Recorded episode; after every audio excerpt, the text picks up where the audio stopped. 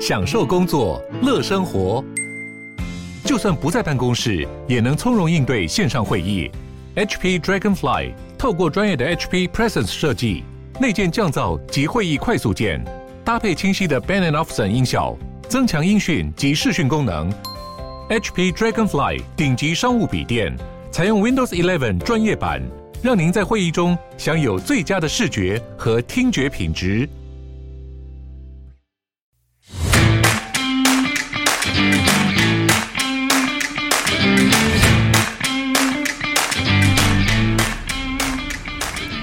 欢迎收听小朋友学投资，接下来是不如小周记的时间，让我们一起查证事实，而不是随着各种预测或是媒体的标题杀人，造成每天不必要的担心。今天是我第一次在盘中就开始录周记哦，现在是周五的早上十点多。那因为艾德恩已经出国去放假了，办公室没有人，我从上周开始也没什么部位。那我这周其实好几天都没有什么盘。那刚好今天盘中想到一些可以跟大家分享的事情，所以就盘中就开始录音哦。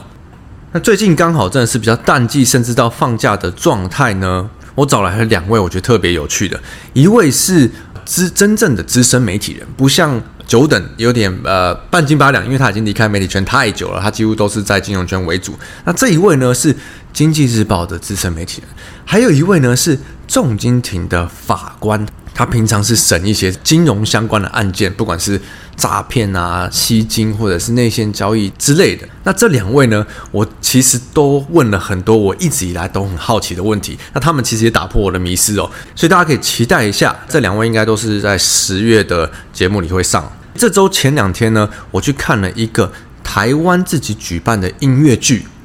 那我其实蛮惊讶的，因为我一直以来的印象，音乐剧都是国外的剧团来台湾演出的。那如果有追踪我 IG 的，应该会知道，我时不时的会去看一些音乐剧啊，或者是歌剧、交响乐这样。那不是因不是我在装有气质，那很大一个部分也是因为我女朋友喜欢这种东西，多去看，多去尝试，比较了解她在干嘛，其实会越来越有兴趣。那我看完台湾这个音乐剧，我其实觉得他们做的蛮不错的，以台湾的演员、台湾的剧组来讲，蛮焕然一新的感觉。其实这个故事是这样的：华赛会执行长 Richard 他就有跟我说，他有个朋友现在在台湾办音乐剧。那他是两年前就有跟他提过，他想要创业做音乐剧相关的事情。那两年前一定大家都会觉得，台湾有这个市场吗？做这个事有搞头、有钱赚吗？应该很难吧。一直到今年，他花了可能一年多的时间筹备出了这个演员啊、剧组啊，然后剧本也是从。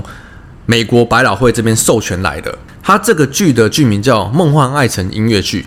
我在想，我们或许可以试着办一个呃小朋友的专场，或者是看到时有谁有兴趣跟我一起去听的，我们可以来办一个这个活动。但讲到创业呢，我真的觉得我看过很多案例，再加上自己的经验，很多时候创业的这个 idea 真的就是要做那种别人一听乍听之下都会觉得，哈，这有搞头吗？的觉得真的才适合创业，因为如果去做那种大家都觉得哦，这个很好啊，这个应该没问题，就代表很多人在做了嘛。那如果很多人都觉得很好，很多人都在做，例如说我们常听到的开咖啡厅啊，或是做一些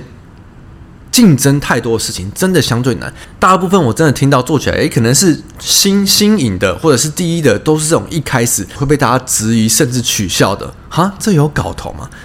那当然了，做这种大家比较质疑的，甚至没有人在做的，一开始一定都比较难。那如果是做大家都觉得好做的，很多人已经在做的，或许一开始比较容易，但是发展的空间就比较少。所以说来说去，这都是一个选择。讲到选择哦，我最近花很多时间想这事情哦，为什么大部分的人面临人生中的选择，他们知道，做了一个选择，做了一个决定，会有好或是坏。那真的发生的时候，他们也比较不会所有事情都去埋怨其他人，因为他们知道是自己做这个决定。例如说离职或者是转职等等的各种人生中的决定。但是在投资市场，不一定是股市，人们遇到选择的时候，很容易就只能接受好的结果，不能接受坏的结果。当接受坏的结果的时候，大部分的人都会去埋怨其他人。可是选择最终都是在自己身上嘛，自己选择怎么做，自己决定去做什么，应该都要像自己的人生一样，自己去负责，并且去反省这个选择、这个决定有可能出了什么问题，那下一次要怎么改进？那我觉得呢，有两个因素可能会造成大家对这个投资市场的选择这么有障碍。第一个呢，就是投资市场太直观，而且循环的太快，不像人生中你做一个选择，可能你要回去看是看三五年、十年，你才你才会知道这个选择结果是好还是坏。但在投资市场呢，可能是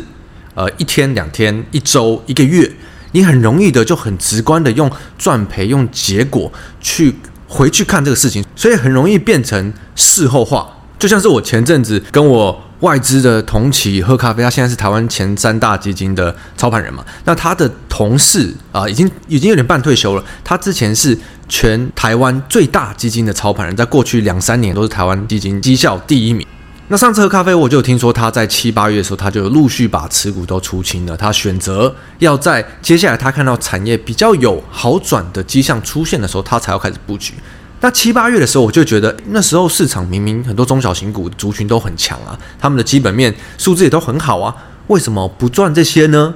可是如果以这个时间点再看，我就会觉得哦，他其实真的很厉害耶，他已经预测到后来市场还是会不好。可是真的是这样吗？应该是他选择了他要看到基本面好转再参与，他不想去参与之前那段。所以当你做了一个选择的时候，一定是。会有好，会有坏，你有可能没赚到啊，你有可能少赔，但没有任何一个选择在投资市场里，它是可以只有好的结果，没有坏的结果嘛？因为没有这个圣杯嘛，我们都很清楚。那第二个因素呢？我觉得就是因为在投资市场你，你做的选择，你要交易还是你要投资，你要做短周期、中周期、长周期，没有一个绝对的好坏，没有道德观感上的好坏。可在人生中就不一样了，在我们的生活里。你做一个选择，你要在你的人生里，你要在你的人际关系里做一个交易者，还是做一个投资者，就会有道德观感上的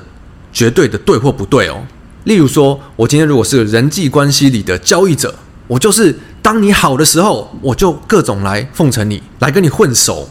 来跟你巴结关系。当你不好的时候，落魄的时候，我就完全不理你，然后甚至落井下石。这种在道德观感上，在社会中，大家是会觉得是不好的。那相反的，如果是呃，我是你好朋友，在你不好的时候，我会拉你一把，陪你找出接下来的方向啊，呃，陪你度过这最不好的时候。在人际关系中的投资者，在社会中，在道德中，大家就觉得你是个好人，你在做对的事情，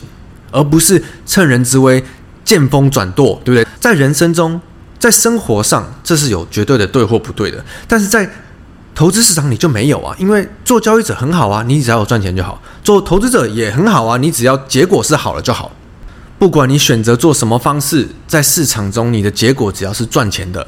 都没有道德上的对或不对，或是绝对对或不对，这跟生活不一样。所以归纳这两个因素来看哦，在市场里我们只看结果是赚或赔的。跟没有绝对的对或不对，或是任何道德观感上的问题，才会造成我觉得大部分的人在市场上对选择跟坦然去面对自己选择的结果是这么困难的一件事情。那这也是我离开金融圈以后做小朋友一个很深刻的体悟，因为在金融圈这个专业圈，大家都很知道自己的选择是什么，那也不会去埋怨其他人。但离开专业圈以后，我觉得比较难的就是让呃大部分的人都去了解。在投资市场中做的任何的选择，其实就跟在你的人生、在你的生活中是一模一样的。像我就选择市场比较好、金牛比较明显、有明显的族群的时候，我会做，但我知道我的做法也会让我错过非常非常多的东西，但是至少它可以让我闪过最不好的时候。我也很清楚这是我的选择嘛，它没有绝对的对或错。那每个人都应该要做出一个适合自己的选择，在固定的选择的做法里面，把握胜率高的时候，限制住胜率低的时候的风险的损失。交易投资就跟人生一样嘛，不是去赌场拼一发两发大的，而是要把时间拉长来看，这才是应该要拥有比较健康的观念跟心态。难得早上录音精神比较好，不小心真的扯了太多。我们回来看一下这周的市场吧。那这道市场，我觉得明显所有的事情都是往最坏的预期的方向走嘛。从这个罪魁祸首乌俄战争，普丁目前看起来是想要做个长期抗战嘛，不止征兵啊，然后接下来要把能源往中国这边输，加上最近又把这个乌克兰的这四个地区要纳入他们的领土，看起来这个目前战争好像没有一个短期内要结束的感觉哦。那能源价格虽然从高点开始有回落，可是我们看很多原物料啊，包含自己身边的呃朋友长辈做的生意，很多原物料的价格其实虽然从最高点有回落，可是到一个地方也开始下不来了，因为最终还是这个战争卡在这边，全球的供应链都还是没有办法回到战争前的程度。通膨呢，也是相对的没有像大家预期的有办法很快的降下来。美国联总会这边也是保持着非常强硬的态度，他们要持续的升息，所以跟前一两个月华尔街这边预期真的是正相反哦。前两个月是很很乐观，呃，明年可能就降息了嘛。但现在又是一面很悲观的预期，一定是往最坏最坏的方向走。那我们也看到这周呃全球市场的反应，其实就算是之前相对强势的台股也都被扯下来了。这周美国公布的数据，不管什么都是以最坏的方向去解释，连美国领失业金的人数降到四个月以来最低，也被解读成非常负面了。因为现在政府希望大家都失业，经济要差一点，通膨才可以下来啊。但现在好像就业市场没有大家想的这么差，所以这种各种解读，经济数据相对的没有这么差，所以联总会可以更安心的升更多的息。同时间，我们也看到更多的新的鬼故事。英国的新首相特拉斯宣布了，英国要减税，减税来救经济嘛。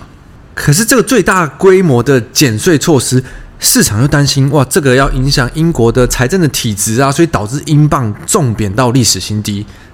结果，英国的央行又被迫出手，要干预，要宣布购债来救他这个债市。我们可以看到，各国的政府都在致力的解决这些战争带来通膨的、要影响经济的各种。可是，这些政策会带来什么后果？应该他们自己也是知道。但是，毕竟他们还是得做出一个选择，因为要去做了，才知道这有没有有没有用嘛。那非常不意外的，我们又看到各种报道或者各种分析在这边解释哦，如果英国要掀起金融危机的话。台湾的金融业对英国的曝险是多少啊？如果英国政府真倒了的话，台湾银行的曝曝险可能是三千多亿之类的。可是我们自己去看看台湾金融业的这些营收跟获利哦，倒是这个最近的今年这个疫情险的部分可能还还更严重哦。这边我刚好可以跟大家分享哦，我这一两周去找一个长辈签 EMBA 的推荐信的时候。那这个长辈他是一个上市公司的老板，我去找他签推荐信的时候，他反而很兴奋的问我，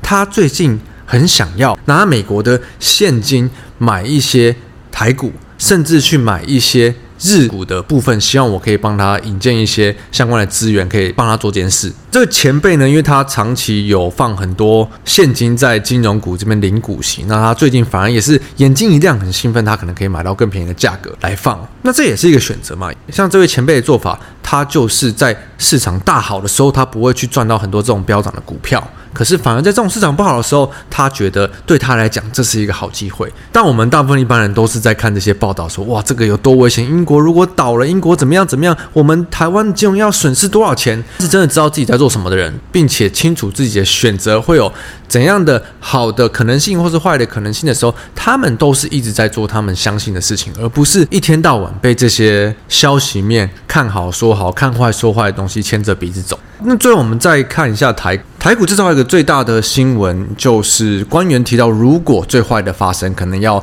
管制外汇，甚至要禁空令。然后那我觉得这应该也是标题杀人吧，因为基本上你说最坏的发生，那他就是目前还没有这样做嘛。那后来我们看到的是哦，金管会是祭出限空令，限空令什么？第一个是限制借券的卖出量，第二个是拉高融券的保证金成数。融券的保证金层数本来就是九成了嘛，然后现在变成一百趴，变成十成。那限制外资的借券卖出量，老实说，我觉得呃，一般人看到可能会觉得，哦，这真的是有点在管制做空，不要让这些外资大户把台股空爆。可是实际上，借券限制的部分，它就是拉高了一层，外资限制借券的卖出量。以我自己对外资经验的理解哦，有在做空的对冲基金，他们一定一定都是要多空双向的。你有多少多单，你就要有多少空单。所以通常在这种市场很悲观的状态，这种对冲基金他们烦恼的是要买什么，因为已经太好空了，他们手上一定是该空的、该放的部位都放好，他们现在是要烦恼要买什么东西才不会再跌。就跟市场很好的时候，他们也会烦恼到底要空什么。所以对他们来讲，现在这个点位，你限制我的借券卖出量，其实应该没有太大的影响。我也真的不觉得现在会有外资想要大举的找新的标的来放空。现在一定他们都在烦恼，我要 hedge 的部位空单都已经在这边，我要拿来摆一样的多单的部分，我要买什么？所以老实说，我觉得这个限空令对外资完全不会造成什么困扰。所以说穿了，今晚会供出的这两个限空令，应该都只是在稳定散户的军心吧。实质上我，我我看不出它会有任何实际上的帮助。诶，关系很多时候就跟国安基金进场一样，他要进场，他要买多少，我们不知道，但就是在喊出一个哦，政府有对于啊、这件事情关心。毕竟选举也快到了嘛，我们还是得让人民看出我们有在做一些作为来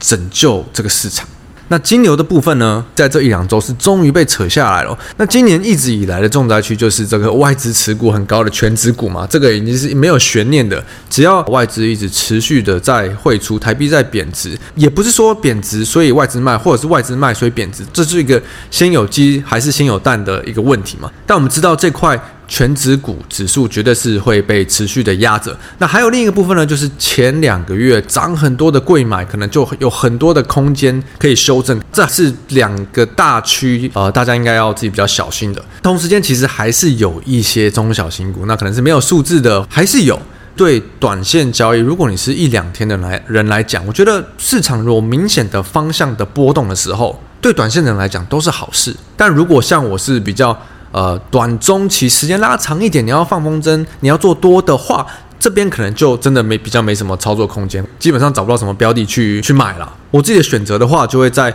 像这一两周，我会比较从原本的淡季到放假的状态。那这让我想到，我这周我记得有一位听众有回我 IG，可能就在讲我最近有发一个这个中国有个脱口秀的短影片，里面有一位讲到。我觉得是散户心理学哦，他真的是说得非常清楚，散户在市场里会面对到的心态。我记得我是回他久了就习惯了。那我的原意是，市场你在市场待久了，你看过循环，每一两年或是每两三年，可能它就会有一个很长时间或者很惨的这种回档下跌。其实多干几次就习惯了。我我的习惯不是说赔钱赔习惯了，而是我习惯看到市场它有很好的时候，那很好的时候自然就会有很坏的时候。好坏它是就是一个循环一个循环来的啦。那你多体验几次，你就会知道好的时候是怎么样一个状况，不好的时候是一个怎样的状况。那千万不要在一次的不好就让自己呃从此毕业，或者是从此不敢再接触。那像这次在不好中持续持续不好，那虽然这可能是这五年来十年来可能相对是最不好的一次的话，大概也会知道市场现在在等待的是什么。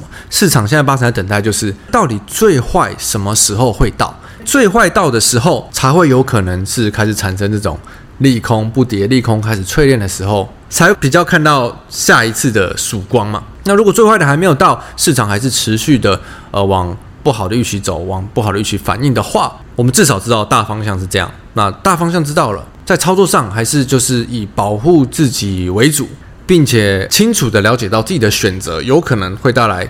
什么样好的结果，或是不好的结果，那或许我们就可以更坦然的面对投资市场的一切。